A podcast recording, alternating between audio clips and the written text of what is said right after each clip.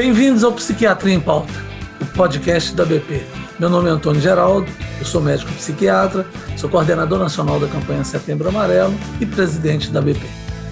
Toda semana receberemos por aqui personalidades que fazem a diferença na sociedade para um bate-papo leve e muito interessante.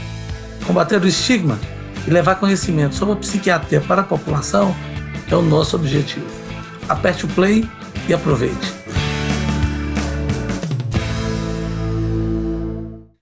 Episódio de hoje, recebemos a psiquiatra pela BP e pela Universidade Federal do Rio Grande do Sul, URGS, mestre em neurociências pela PUC do Rio Grande do Sul e chefe do serviço de psiquiatria do Hospital Materno Infantil Presidente Vargas de Porto Alegre.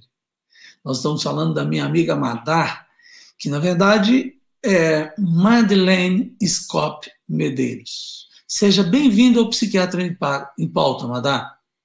Bom, Madar, a primeira pergunta que eu quero fazer para você é: pode usar medicação psiquiátrica na gestação? Então, é, isso é uma dúvida muito comum, né, das mulheres que estão planejando engravidar ou estão gestantes e fazem o seu tratamento para algum transtorno mental, né, como por exemplo a depressão e a ansiedade, que são muito comuns. E muitas pensam uh, que não podem mais usar a sua medicação. E antes mesmo de chegarem na, no obstetra, que vai lhe acompanhar, já fazem a interrupção dessa medicação desavisadamente. Então, o que eu gostaria de salientar é que não faça essa interrupção antes de conversar com seu médico, psiquiatra e obstetra. E os dois podem também conversar e orientar que a maioria dos casos a interrupção ela não é necessária e nem mesmo a diminuição da dose. O certo é você conversar com seu psiquiatra, informar que gostaria de engravidar, é, planejar essa gravidez no melhor momento em que você estiver estabilizado do seu transtorno e então poder continuar, na grande maioria dos casos, a mesma medicação. Às vezes a gente faz uma substituição da medicação, mas tudo isso com a orientação do psiquiatra. Não fazer isso sozinho é muito importante para que você garanta a estabilização do seu quadro durante a gestação, que é um período tão importante para a mulher e para o seu futuro bebê. Mandar você trabalha num serviço que é especializado em atender mulheres. E eu tenho uma pergunta que é muito importante para te fazer, porque o seu serviço, inclusive, tem internação psiquiátrica. Pode usar medicação psicotrópica durante a gestação?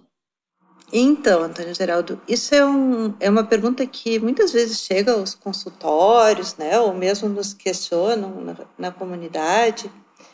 É, sim, quem tem transtorno mental, claro que pode engravidar. O que não deve fazer é engravidar sem um planejamento. Aliás, né, a gravidez é um período tão importante na vida da mulher que ela sempre deveria vir com planejamento. Mas vamos dizer então mais especificamente para quem tem transtorno mental, que isso deveria ser mais cuidadosamente planejado. Planejar o melhor momento para uma gravidez, onde o transtorno esteja estabilizado, onde as doses estejam estabilizadas, é muito melhor para a pessoa que vai engravidar, para essa família, porque assim a gente vai poder uh, já ter em uso somente as medicações que forem permitidas na gestação e a dose otimizada diminuindo então muito os riscos para é, para gestante, né, e para o seu bebê. A maioria das medicações pode ser utilizada na gestação e nem mesmo precisa de ajuste de doses. Tem algumas que não podem ser utilizadas, isso o seu psiquiatra deve saber, assim como o obstetra. Então, pode sim engravidar, fazendo um planejamento adequado. Madeleine Scott Medeiros, médica psiquiatra, nós estamos conversando aqui. Tem mais uma pergunta para você, para mim é Madá, né? Madá, quais são as alterações psiquiátricas da menopausa? Bom, isso é super legal a gente falar sobre isso, né? Porque nem sempre a menopausa vem com alterações psiquiátricas, mas é bastante frequente que isso ocorra. Quando isso ocorre, é muito importante uh, falar sobre isso com o seu ginecologista e se tiver um psiquiatra que acompanha também. É, já tivemos épocas dentro da, da medicina em que uh, era proibido de fazer qualquer uh, qualquer reposição hormonal, né, por medo de doenças como câncer, por exemplo, e já tivemos épocas em que isso era entusiasticamente estimulado. Hoje em dia, felizmente, estamos numa época de equilíbrio em que a gente tenta ver o que, que é melhor para aquela paciente que está sofrendo de quais transtornos, né? Por exemplo, se a mulher está sofrendo de um transtorno de ansiedade especificamente ligado à menopausa, é interessante que, junto com seu ginecologista e psiquiatra, ela programe sim uma reposição hormonal. Que essa reposição hormonal durante a menopausa da mulher que está sofrendo um transtorno especificamente ligado, né, como por exemplo um transtorno de ansiedade ou um transtorno depressivo, o, então a reposição hormonal pode auxiliar muito essa mulher, mas isso tem que ser bastante estudado pelo seu ginecologista, vendo a sua a história individual dela, né, sobre outras doenças e a história também familiar. Tá? Isso sendo bem estudado, a reposição não oferece grandes riscos, mas jamais deve ser feito sozinha. Bom, um outro período de muita alteração hormonal da mulher é no período do puerpério. É comum haver alteração psiquiátrica nessa fase?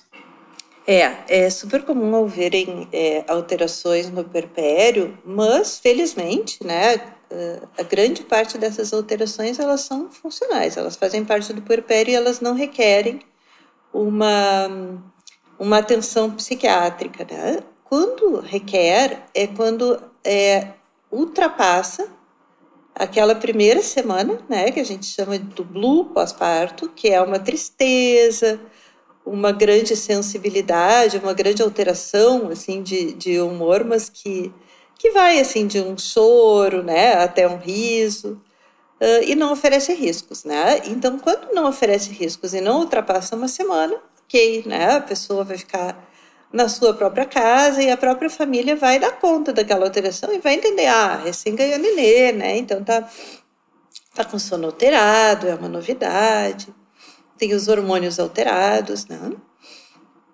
Uh, quando ultrapassa, quando isso ultrapassa o período de uma semana, ou quando mesmo dentro do período de uma semana começa a oferecer risco, como por exemplo a pessoa pensar uh, em tirar a sua própria vida, ou mesmo a pessoa uh, não ter vontade de ficar com seu bebê, mesmo dentro daquele período de uma semana, ela requer sim uma atenção psiquiátrica individualizada.